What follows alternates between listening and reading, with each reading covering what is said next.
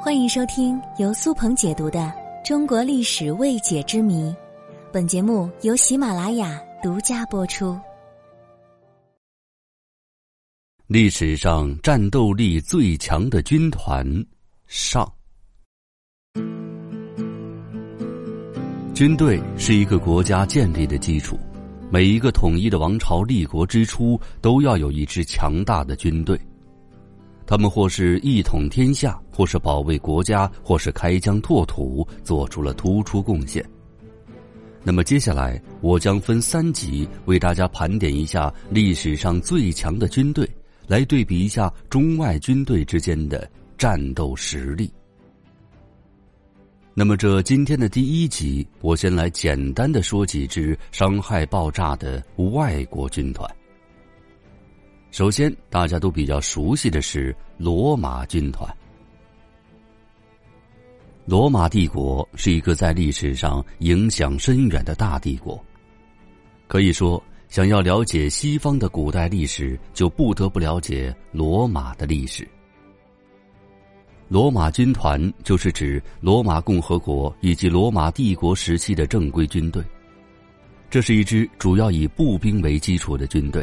以部落为起点，早期使用方阵式部队。虽然都是步兵，但是特殊的方阵战斗方式十分强悍。随着罗马霸权从意大利以外扩展到北非、希腊和中东，罗马帝国成为当时世界上无与伦比的大帝国。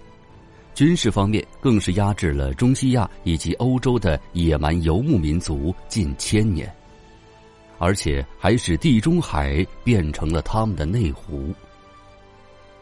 为什么罗马军团如此厉害？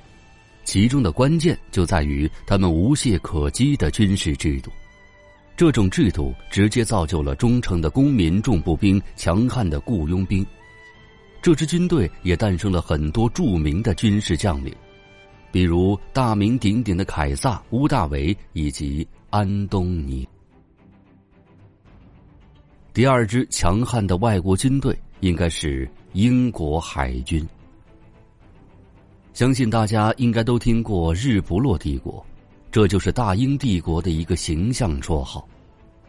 当时的英国在世界各地都有自己的殖民地，号称在我的领土之上太阳永不落下，故名曰日不落帝国。大英帝国的强大得益于拥有强大的海军。自从一五八八年，英国海军击败了西班牙的无敌舰队之后，这支部队就逐渐的成为海上霸主。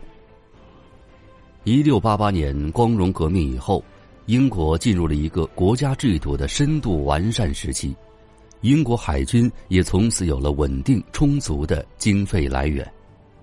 另外，工业、贸易、造船和海外殖民地也是快速发展。这些重要的物质基础使英国从一六八八年到一七一四年接连击败了海军实力也很强大的荷兰和法国，他们海军的战斗力变成了世界第一。至此，终于让英国拥有了无可争议的海上霸权。从十六世纪中叶一直到二十世纪中叶，英国海军在世界上称雄了将近四百多年。直到第二次世界大战结束之后，他霸主的地位逐渐没落。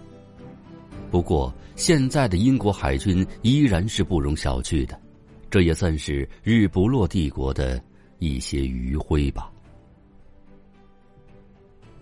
第三个是维京战团。维京这一词，大家听起来可能比较陌生。维京人泛指生活于公元八百年到公元一千零六十六年之间的所有的斯堪的纳维亚人，在欧洲历史上素以海盗突袭闻名，他们从事广泛的海外贸易和殖民扩张。在海盗时代初期，他们乘坐著名的龙头战船，出没于北欧、不列颠甚至黑海地区。对英格兰海岸及欧洲大陆的修道院、教堂和其他一些易于攻击之地发起猛烈的进攻。他们给人的印象是残忍嗜杀的。但实际上，他们既是开拓者，又是侵略者；既是伟大的探险家，又是无恶不作的海盗；既是勤劳的商人，又是冷酷的征服者。由于维京人作战时都赤裸上身、嗜血好杀，被称为“狂战士”。狂战士是北欧传说当中超越常人极限的战士，他们不知道什么是疲劳，也不受战场上的恐怖所牵制，他们会发挥超人的体力，持续不断的厮杀，直至战斗结束。每一个维京人都以能够成为狂战士而自豪，也以曾经杀死对方多少个狂战士而骄傲。没有人知道。为什么这种原始的战斗会激发出这么惊人的人类本性？但是，狂战士的故事代代相传，成为维京人的民族英雄。那一时期的欧洲人听到维京狂战团的时候，都是闻风丧胆。刚才为大家说了三个外国战斗力惊人的战团。可能大家对维京战团最为陌生了。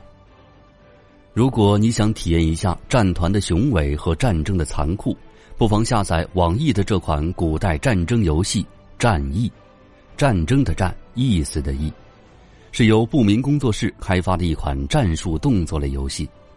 最近，网易开放了新赛季《狂野维京》，也专门上线了一张维京营寨相关的地图《黑轮峡湾》。